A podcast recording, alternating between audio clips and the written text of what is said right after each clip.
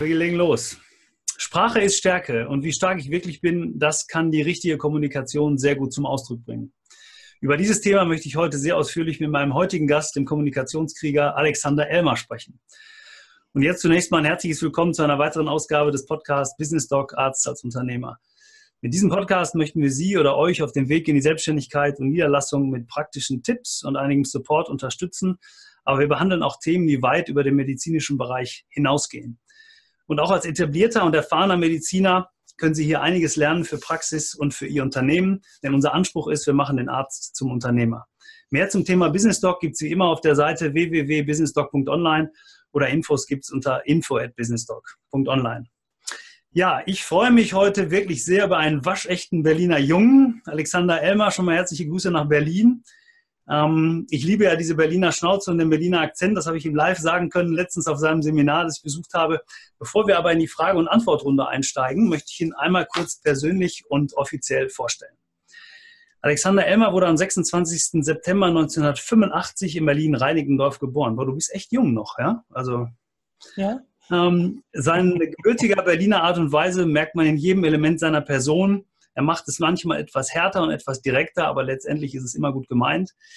Der Krieger der Kommunikation lebt zusammen mit seiner Frau und seinen bezaubernden Kindern in Berlin-Steglitz. Man sagt ihm nach, dass er wohl auch hauptberuflich hätte Papa sein können, denn nichts ist ihm wichtiger als das Wohlergehen seiner Familie. Auch das kann ich übrigens sehr gut nachvollziehen. Spricht man mit Alex, wird schnell ersichtlich, er sieht oftmals die Welt durch die Augen seiner Kinder. Hinter dem martialischen Namen Kommunikationskrieger verbirgt sich eine sehr emotionale Geschichte, Alexander zeigt, dass man eine Schwäche zu einem seiner stärksten Aushängeschilder machen kann. Er hat schon im Jahr 2000 seine Berufung und Passion gefunden, das Thema Kommunikation. Was ihn im Kindesalter isolierte und zum Außenseiter machte, ist nun das, was ihn jeden Tag auf die Bühnen dieser Welt zieht. Und das stimmt wirklich. Vielleicht können wir da gleich noch mal kurz drüber sprechen. Eine Geschichte, die zeigt, was passiert, wenn Mut, Ehrgeiz und ein unbändiger Wille zu einem absoluten Lebensfreude und zu grenzenlosen Optimismus verschmelzen.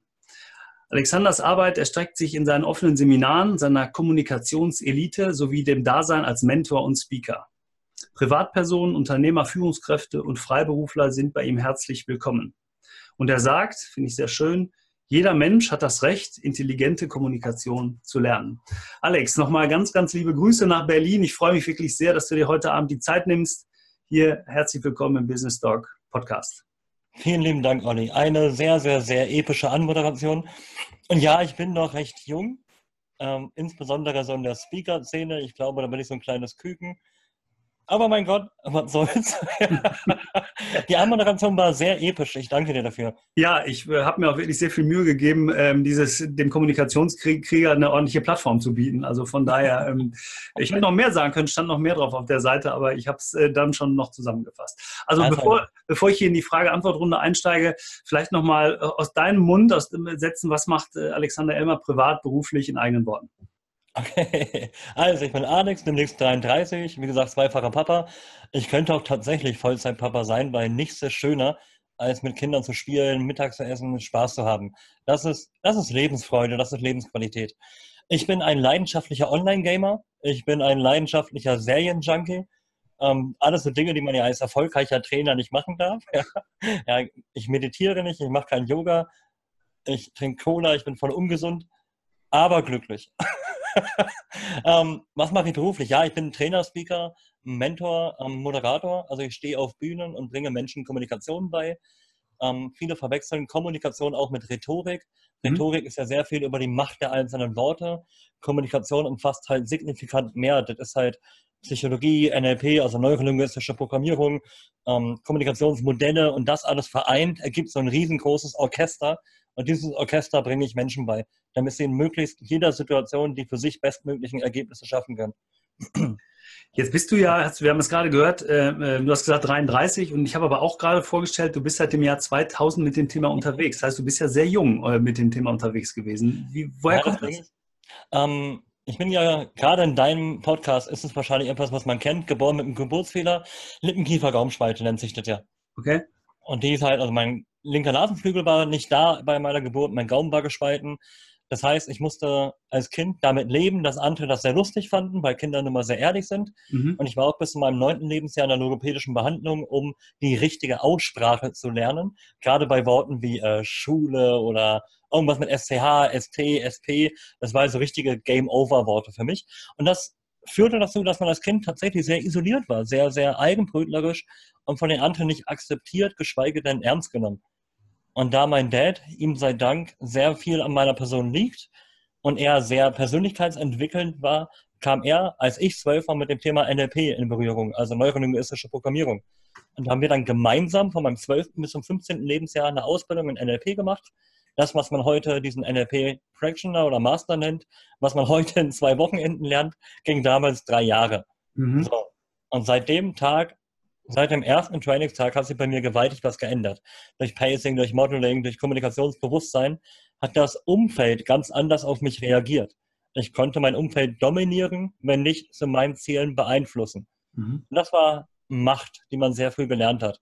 Und seitdem verdiene ich auch mit dem Kram mein Geld. Egal ob geschrieben, gesprochen. Ich habe eine ganze Weile als Online-Redakteur gearbeitet, um eben die Kommunikationsvielfalt ähm, auch schriftlich besser kennenzulernen ja, das Ergebnis siehst du heute hier. Ja, ich werde fürs Reden bezahlt, stehe auf irgendwelchen Bühnen, die Bildzeitung schreibt über mich, das läuft. Was halt eigentlich das Konfuse ist, weißt du, man ist damals der Außenseiter wegen seinem Sprachverständnis oder seiner Sprachmöglichkeit gewesen. Und heute, du kennst mich ja privat, es steht auf meinem Arm drauf, Sprache ist Stärke. Das ist so mein Aushängeschild, weil jeder, und das hast du eben toll gesagt, jeder hat das Recht, nicht nur Kommunikation zu lernen, jeder hat aber auch das Recht, seine Stimme erklingen zu lassen. Mhm. wenn ich Menschen dabei helfen kann, egal ob Unternehmer, Privatperson, geburtsbehindert, un, äh, unselbstbewusst, schüchtern, wenn ich damit helfen kann, dann ist mein Job richtig. Wenn ich Unternehmen dabei helfen kann, mehr Umsatz zu machen, Ziele schneller zu erreichen, geil. Wenn ich einem Arzt dabei helfen kann, durch einen Kundenumgang, äh, Patientenumgang, souveräner, hilfsbereiter und authentischer zu machen, schön. Wenn ich dabei helfe, Menschen mehr Selbstbewusstsein zu erreichen, geil dann ist mein Tag schön. Mhm. Und das mache ich jeden Tag. Ja, sehr schön. Ich ähm, hätte, wollte, ich könnte dich einfach äh, weiter reden lassen und dir zuhören, weil du letztendlich schon ganz, ganz, ja, weil du ganz viele Dinge einfach schon gesagt hast, die ja unglaublich wichtig sind. Also dieses Thema, ähm, du, du, hast dir das ja auch wirklich auf den Arm tätowieren lassen, was ich weiterhin sehr beeindruckend finde. Denn das heißt ja nicht nur, dass es ein Motto ist, sondern das ist, ähm, ist ja was, was dich ab jetzt oder zu dem Moment oder seit dem Moment immer begleitet und ja auch als Kind begleitet hat. Würdest du sagen, dass sich das ähm, ja die, die, die Verletzbarkeit in der Kindheit äh, und dann diese, diese, dieses Umdrehen wirklich äh, so stark gemacht hat, dass du dieses Ziel ähm, nie mehr aus den Augen verlierst? Ja, also ganz bewusst ja. Weil das, was man, ist ein ganz normales psychologisches Verhalten, was wir haben. Was du früher nicht hattest, machst du heute umso besser. Mhm. Defizitkonsumierung oder Kompensierung. Also ja, die Kindheit hat mich geprägt. Das Kompensieren oder das Ausgleichen des Ganzen hat mich bestärkt. Und man sagt mir nach, dass ich ein unerschütterliches Selbstvertrauen habe. Und das hat zwar eine Weile gedauert, bis es so ist wie heute, aber ja. Und du hast es gerade richtig gesagt, das ist halt nicht nur ein Claim, der auf dem Arm steht, das ist eine tiefe innere Überzeugung. Mhm. Weil Sprache ist ja nicht nur, wenn du den Mund öffnest und da plumpsen ein paar Worte raus. Sprache ist auch das, was wir auf emotionaler Ebene haben, das, was wir in kognitiver Ebene haben, was in jeder Wirtschaft, in jeder Wissenschaft, in jedem Unternehmertum überall vorkommt. Und wenn man sich einfach mal ausmalen würde, stell dir vor, Politiker könnten intelligent kommunizieren. Wie geil wäre die Welt? Ja, äh, genau, das lassen wir, mal einfach, das lassen wir einfach mal unkommentiert so stehen, genau. Ja, aber dein Grinsen hat mir ja zugestimmt, das reicht mir doch. Absolut. Ähm, wenn wir jetzt mal überlegen, ähm, was löse ich mit Sprache aus, was kann ich mit Sprache bewirken? Wenn wir mal einfach in eine normale Alltagssituation hinein. Ich kann ja alles. genau, ich kann ja mit, mit einem Wort ganz viel gut machen, aber auch mit dem nächsten ganz viel zerstören. Das hast du gesagt, Rhetorik und Sprache ist ein, ist ein Unterschied. Kannst du da vielleicht zwei, drei Sätze zu sagen? Gerne. Ähm, es gibt so Alltagssituationen, egal ob Business oder privat, also ich unterteile da selten, wo wir etwas sagen, schnell und unüberlegt und bei unserem Gegenüber kommt das komplett anders an. Mhm. Ja, ähm, lass mich dir ein Beispiel geben. Du sitzt ja im Sakko vor mir. Wenn ich jetzt zu dir sage, oh, Sakko ist ja interessant auf dem Podcastabend. Und die Aussage so lasse, dann geht in deinem Kopf sofort irgendwas los. Mhm. Wie meint der Ditte? Ähm, gefällt ihm das nicht? Ist das overdressed? Ist es cool? Du kannst dem nicht, äh, keine Bedeutung zuwenden. Also verschließt dein Kopf sich vor meinen Aussagen und wir bauen ein negatives Assoziationsfeld auf. Und das passiert täglich in unserer Kommunikation, egal ob mit der Partnerin, Partner, mit Kindern, mit Kontakten, mit Kunden, egal mit wem. Sobald wir Spielraum haben für Interpretation, ist Kommunikation schwammig. So mhm. wie zum Thema also die erste Frage. Die zweite Frage wegen der Rhetorik. Ja, ähm, ein Rhetoriker legt sehr viel Wert darauf, dass du auf Worte verzichtest, wie eigentlich, weil, vielleicht, aber. Ja, das ist mir offen gestanden ziemlich egal, weil ich Mensch bin und wenn ich mit aber argumentiere, dann ist das nun mal so. Wichtig ist doch nur zu wissen, und das ist meiner Meinung nach Kommunikation, eben nicht 100% des Tages professionell, souverän und bewusst zu kommunizieren, sondern zu wissen, wann ich wo wie reden muss. Mhm. Und wenn ich das weiß und anwenden kann, dann kann ich kommunizieren, egal ob verbal, nonverbal oder auf kinästhetischer Ebene. Weil ein Rhetoriker kümmert sich ja auch seltenst bis gar nicht um deine Körpersprache mhm. oder um deine Stimmmodulation oder deine Haltung oder auch dein Mindset, deine Gedanken zu dem, was du sagst. Oder auch in der Synergie zwischen was denke ich und was formuliere ich. Der schafft da kein Gleichgewicht, aber das ist meine Aufgabe. Deswegen mhm. Kommunikationstrainer und nicht Rhetoriktrainer. Und ich hoffe, dass das deine Frage beantwortet. Absolut. Ähm, du hast sogar schon eine Sache vorweggegriffen, die ich gerade bei dir sehr, sehr gut finde, sehr, sehr schätze. Und äh, das ist das Thema Authentizität, Authentizität auch wieder so ein Wort. Also äh, man ist so, wie man ist. Und ähm, das heißt, wenn ich authentisch bin, dann ist das, was ich sage, oder dann ist meine Sprache letztendlich, oder ich, ich muss mich nicht verkünsteln und ich muss, ich muss so sein, wie ich bin. Und ich, deshalb komme ich nochmal auf dich, weil du, du, du bist ja so. Du bist ein Berliner Junge, du, du sitzt da, du sagst es einfach, wie es ist. Du hast aber trotzdem jedes Wort im Griff. So verstehe ich es. Richtig. Ähm, das ist eine geniale Zusammenfassung. Danke dafür. Das finde ich richtig gut, weil das trifft den Nagel auf den Kopf. Weißt du, dass ist mir, darf man in deinem Podcast Scheiße sagen? Wenn nicht, mache ich es einfach. Es ist mir scheißegal. Ob, Menschen meine saloppe Art nicht mögen oder ob sie die mögen. Weil das bin nun mal ich. In dem Moment, wo ich anfange, eine Maske aufzuziehen, auch möglichst viele Fach- oder Fremdworte respektive Anglizismen zu verwenden, um Intelligenz oder Kompetenz auszustrahlen, dann versteife ich mich ja darauf und definiere mich und mein Umfeld auf genau diese tollen, super wichtigen Worte. Das macht keinen Sinn. Es gibt ja auch gerade, wenn wir so ein bisschen ins geschriebene Wort denken, so Sachen wie Flashwerte, also die Lesbarkeit von Werbetexten. Mhm. Da gibt es ja so Regeln wie ein Komma pro Satz genügt, keine Fremdworte, nur maximal vier Worte pro, äh, pro Komma und solche Sachen. Und das können wir in unserer ausgesprochenen Sprache ja auch machen. Weil, wenn mein Gegenüber mich überhaupt versteht, kann ich ein Ergebnis bekommen. Gerade im, im Business. Stell dir vor, Patienten verstehen nicht, was die Rezeptionisten sagen. Was mhm. passiert? Ja, ich überlege mir das nochmal. Ja, lassen wir uns einen Termin später machen. Ich muss da nochmal drüber nachdenken. Ah, ich habe meinen Kalender zu Hause vergessen. In dem Moment, wo ein Mensch uns nicht versteht, bauen wir eine emotionale Barriere auf. Lässt sich mit der Transaktionsanalyse erklären. Könnten wir später drüber reden. Mhm. Wenn ich in unterschiedlichen Ebenen kommuniziere, kann niemals ein gutes Ergebnis bei rumkommen. Und mhm. das ist halt für einen Arsch. Und das ist meine Aufgabe, das wieder zu trainieren. Weil Menschen haben es verlernt. Mhm. Warum? Weil es ja heutzutage cool ist, dank Social Media, dank Internet, dank Medien, Dinge so im anglizismushaften Sprachgebrauch zu formulieren, dass das kein normalsterblicher Mensch mehr versteht. Ja. ja gerade, gerade Ärzte, und das tut mir voll leid, aber das ist ja nun mal genau deine Zielgruppe, gerade Ärzte formulieren Dinge so krass fachlich, sie meinen es ja gut. Das ist ja das Paradoxe dahinter. Für sie ist das selbstverständlich. Aber kein Normalsterblicher, der nicht jede Staffel Dr. House 20 Mal gesehen hat, versteht davon irgendwas. Ja. Ähm, und das Schlimme ist dann, wenn man dann als Patient zum Beispiel, ich war ja auch mal so, weißt du, ich habe dann, ich hatte was am Knie gehabt und habe ein bisschen gegoogelt, wie das heißen könnte, waren irgendwelche lateinischen Worte, die ich heute gar nicht mehr weiß. Und habe dann zum Arzt gesagt, oh, ich vermute, das ist das und das. Der Arzt dachte in dem Moment, krass, der versteht meine Sprache und hat dann sein richtiges Ärztefachbusiness raushängen lassen. Hat weitergemacht, ne, genau. Ja, und ich saß da und, ja, und ich dachte da in dem Moment so, fuck, warum habe ich so eine große Klappe? Mhm. Ja, aber das ist halt genau das, was passiert. Im schlimmsten Fall mögen Menschen uns nicht mehr, wir verlieren jede Sympathie, weil sie uns nicht verstehen. Mhm.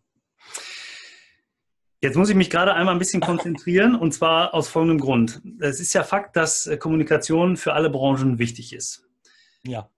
Ähm, und das wäre ja auch ein Grund dafür, dass, auch, dass sich auch Mediziner damit auseinandersetzen sollten. Ein Beispiel wäre ja zum Beispiel Kommunikation, Patient, ähm, äh, um zum Beispiel eine Botschaft, eine Krankheit zu übermitteln, die vielleicht ein bisschen schwierig ist. Das bedeutet, dass sich der Mediziner ja rechtzeitig damit auseinandersetzen muss um zum Beispiel, wenn er in eine solche Situation kommt, im Krankenhaus oder in der Praxis, darauf vorbereitet zu sein. Wie kannst du dem Mediziner das richtige Kommunikationsverhalten beibringen? Gibt es da Mittel und Wege? Ja, definitiv. Jetzt könnte man werbend werden und sagen, in meinem Seminar oder Inhouse-Trainings, aber da, darüber will ich jetzt nicht reden. Aber ich möchte den, den Kern nochmal aufnehmen. Es geht ja nicht nur um den Mediziner. Es geht ja auch um die Empfangsdame. Mhm. Es geht ja auch um das Personal. Es geht mhm. um den Smalltalk beim Blutabnehmen. Es geht um die, die Amnesie. Nennt man das Amnesie? Ja, ne? Ähm, ne, du meinst um die äh, Aufnahme des Gesundheitszustandes. Ne? Anamnese, genau. Anamnese meinst du, genau. Muss wieder häufiger Dr. Haus gucken. Ja, ja. Ähm, das meine ich halt. Das ist ja alles Kommunikationsprozesse mit Patienten, ja. wo sich Patienten optimalerweise wohlfühlen. Da kann man natürlich durch Kommunikationsmodelle, durch wirklich intensives Training, äh, Training Verständnis aufbereiten dafür, wie kommt das an, was ich sage. Mhm. Oder gerade bei Bestandsaufnahmen, bei Fragen, wie kann ich Fragen so stellen, dass die Ergebnisse mir was bringen. Mhm. Ich hatte neulich ein Live-Interview gehabt auf Facebook, auch in der Dentalgruppe. Da ging es dann irgendwie darum, dass Patienten, äh, dass die, die Mitarbeiter, die Patienten fragen sollen, wann zum Beispiel ein Schmerz das erste Mal auftrat. Mhm. Da habe ich gefragt, okay, ist eine geile Frage, was will man denn damit bezwecken? Ja, keine Ahnung, ich soll es fragen. Und genau das ist Schwachsinn. Wenn Mitarbeiter schon kein Verständnis haben für Prozesse, die sie tun sollen, und das ist ja dann eine kommunikative Ebene, dann werden sie die Frage niemals überzeugend stellen können, beziehungsweise genau aktiv hinhören, was der Kunde, Patient sagt, um da nochmal nachzufragen. Mhm. Also ist doch die Qualität der Ergebnisse, die ich notiere, nicht so gut, als wenn ich weiß, warum ich etwas frage. Das ist so ein Kommunikationsprozess, den man machen kann. Okay. Oder auch, gerade wenn es darum geht, als Mediziner, wenn ein Patient in den Raum reinkommt, wie gibt man die Hand richtig? Ja? Mhm. Lass uns, du schmunzelst schon. Ähm, es gibt so viele Arten, wie man die Hand geben kann, wenn Ärzte die Hand geben. Und das ist genau der springende Punkt. Wie, wie kann ich es sympathisch machen? Weil manche fühlen sich ja vor den Kopf gestoßen, wenn man nicht die Hand geben will. Mhm. Ja? ja wobei, da muss ich vielleicht kurz einhaken, das hat vielleicht in einigen Krankenhäusern mittlerweile einen hygienischen Hintergrund, da ähm, Krankenhausärzte nicht mehr gern die Hand geben, weil sie. Das weißt du, das weiß ich, das genau. weiß aber Aber du, du hast total recht, weil es grundsätzlich ist. Ich schmunzel aber deshalb ähm, äh, die, vor dem Hintergrund. Ich habe versucht, in dem, was ich gerade aufgezählt habe, etwas umzusetzen, was ich auf deinem Seminar ähm, gelernt habe, beziehungsweise ja, lernen wollte. Bitte? Ja, das war Kiva. Ja. Ja, ja, genau. Ja, also ich, äh, vielleicht war es Kiva. Ich wollte allerdings die fünf Punkte Argumentationskette aufzählen. Aber auf jeden Fall ähm, äh, wollte ich das tun, um, um eine Brücke zu bilden, dafür zu sagen, wie kann ich das lernen? Also dieses, es, es gibt Na, ja, auf. ich Fakt bin ja so ein Mensch, ich brauche immer so ein bisschen so eine Anleitung. Ne? Also ich, Ding. Fakt ist, dass jeder Mensch Anleitungen braucht, um etwas zu verstehen. Der Grund dafür ist ganz einfach, weil wir nach Ablaufplan funktionieren. Wie zum Beispiel ein Mechaniker, der kann ein Auto auch nur reparieren, wenn er weiß, wie die Werkzeuge funktionieren. Daraus folgt natürlich, dass jeder Mediziner in irgendeinem Bewusstsein über Kommunikation agieren sollte. Also sollten wir hier in dem Podcast schauen, wie wir dieses Kommunikationsverständnis ein bisschen mehr verteilen. Sehr gut. Ich habe ich hab sofort wiedererkannt. Ich habe sofort wiedererkannt. Das war, ja. Das war die ähm, Fünf-Punkt-Argumentationskette, genau. Ja, und das kannst halt, und das schön, dass du sie anwenden wolltest, aber es war Keeper, ist auch gut. Ja. Ähm, das Ding ist, mit solchen Modellen kannst du halt wirklich Kommunikation alltagstauglich machen und allem voran nahbar machen. Mhm. Und mit so einer Argumentationskette brauchst du eben keine gespielten Elemente. Du brauchst keine Fachworte, weil das Gehirn des Gegenübers, also des Empfängers, versteht, was du sagst. Durch logische Überleitungen. Grund dafür, Fakt ist, Beispiel dafür ist. Wenn wir so argumentieren, respektive kommunizieren, dann versteht jeder Mensch das. Und wir mhm. haben keine Interpretation. Und das ist wichtig. Mhm. Ja, das glaube ich auch. Das ist, glaube ich, ein Riesenpunkt, das Thema Interpretation. Also das, was ich zwischen den Zeilen vermute zu lesen oder lese oder verstehen will. Und äh, gerade wenn es so um diese, dieses Thema Arzt-Patienten-Beziehung geht, dann sind Worte ja oft gesprochen und einmal ausgesprochen, äh, haben vielleicht schon Dinge zerstört und Gedanken ausgelöst beim Patienten. Ähm, Gehen wir nochmal den Worst-Case-Fall durch. Stell dir vor, ein Arzt muss einem Patienten sagen, du nimmst ab. Die meisten fangen an mit, einem sehr traurigen bis trüben Blick. Mhm. In dem Moment geht beim Patienten schon sofort los, oh mein Gott, oh mein Gott, da kommt irgendeine schlechte Message. Und dann machen die meisten Ärzte da folgendes, es tut mir sehr leid. Und du weißt sofort, bam, ich bin tot, sinngemäß. Mhm. Ja, Natürlich soll es jetzt nicht hingehen und Mensch, hey, schön, dass du da bist, ist ja heute vielleicht das letzte Mal. Sowas soll es natürlich nicht machen, das macht keinen mhm. Sinn. Ja, du grinst schon, das war, du kennst meinen Humor ja mittlerweile. ähm, genau. Das sollte man nicht machen. Sehr Aber man sollte doch nicht mit diesem, diesem emotionalen Spielraum spielen, wenn man mhm. doch weiß, dass wenn ein Arzt zu einem kommt und er traurig guckt und dann den Mund aufmacht und sagt, es tut mir sehr leid, aber dann weiß man, Game over. Mhm. Das kann man umgehen, das kann man einfacher machen. Oder so ein einfaches, realistisches, typisches Beispiel. Du rufst in der Arztpraxis an und willst einen Termin haben. Mhm. Was macht die Empfangsmitarbeiterin? Immer, uh, das sieht aber momentan sehr eng aus. Ja, oh, es ist voll. Ja, dann lass es sein. dann, das macht doch keinen Spaß. Warum sollte man dann zu diesem Arzt gehen? Wenn ich bei einem Arzt anrufe, gerade mit meinen Kindern, und ich habe mittlerweile eine Kinderärztin, die ist top, die ist souverän. Auch die beiden Empfangsmitarbeiter, die sind toll. Aber die davor, die MFAs, die waren für einen Arsch. Immer diese Standardsätze, ja, da müssen wir erst mal schauen. Das ist momentan so voll. Da müssen Sie schon viel Wartezeit mit einplanen. Mhm. Wenn man sowas sagt, da programmiert man den Patienten doch schon so negativ, dass er doch gar keinen Bock hat. Ja. Und ein Gedanke noch dazu, ich weiß, ja. ich rede schon wieder ja. sehr viel in dem Moment, wo ich einen Kunden oder einen Patienten negativ programmiere, nehme ich doch schon Einfluss auf seinen Gesundheitszustand. Wenn ich ihn positivieren kann oder ihm ein gutes Gefühl geben kann, dann ist wissenschaftlich nachgewiesen der Heilungs- oder Genesungsprozess signifikant besser. Mhm. Also kann ich doch in meiner Kommunikation meinen Beitrag dafür leisten, nennt sich soziale Verantwortung. Ja, das wäre genau jetzt mein, meine nächste Frage gewesen und das ist ja ein Punkt, der ganz, ganz häufig vorkommt. Also ähm, äh, das wird in Berlin nicht anders sein als in allen anderen Städten bundesweit. Die, wenn die, wenn wenn ich eine Praxis habe, die ist meist sehr gut gefüllt. Ich habe wenig Zeit. Du hast gerade schon gesagt, wenn ich überhaupt einen Termin bekomme, ähm, äh, kurzfristig, dann muss ich mit Wartezeiten rechnen und dann bin ich vielleicht nervös. Ich weiß nicht, ähm, was mit mir ist, was mit meinen Kindern ist, gerade wenn ich zum Kinderarzt gehe.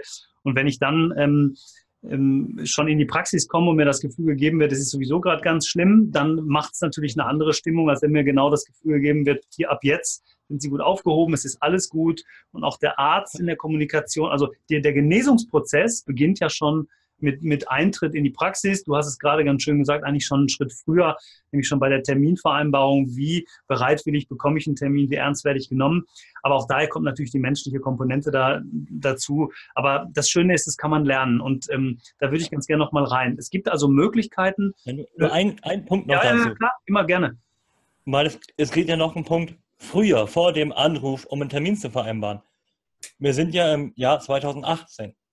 Wenn man heute einen Arzt sucht, nimmt man sein Handy raus und googelt. Mhm. Ja, man sucht, ich wohne ja in Berlin-Steglitz, mache ich zum Beispiel Zahnarzt Steglitz. Und dann komme ich auf die Webseite, um die Nummer rauszusuchen. Da fängt es doch schon an. Die meisten Ärzte, ich glaube 85 Prozent, haben eine Webseite, die vom Inhalt her sowas von unattraktiv ist, wo man schon denkt, so Alter, haben die einen Stock am Arsch. Und wenn ich so eine Seite lese, würde ich mich mit meinen 32, 33 Jahren nicht abgeholt fühlen. Mhm. Und es ist ja nicht, also fängt damit an, dass auf jeder Seite immer dasselbe draufsteht. Herzlich willkommen in der Zahnarztpraxis von Dr. irgendwas. Bei uns erhalten Sie folgende Leistungen. Ja, uh, mach den Staub runter. Mhm. Ja, viel schöner ist doch so eine Begrüßung wie Ihre Zähne sind Ihr Aushängeschild. Ja, irgendwas Lustiges, Witziges, Charmantes, Nettes. Mhm. So, in unserer Praxis ist halt immer viel los, aber seien Sie sich sicher, Sie sind immer willkommen. Mhm. Ja, mit offenen Karten spielen. Das ist witzig, das ist charmant und nett. Aber das machen die wenigsten, weil eine Webseite ja nur ein Informationsmedium ist. Und das ist halt veraltetes Denken. Mhm.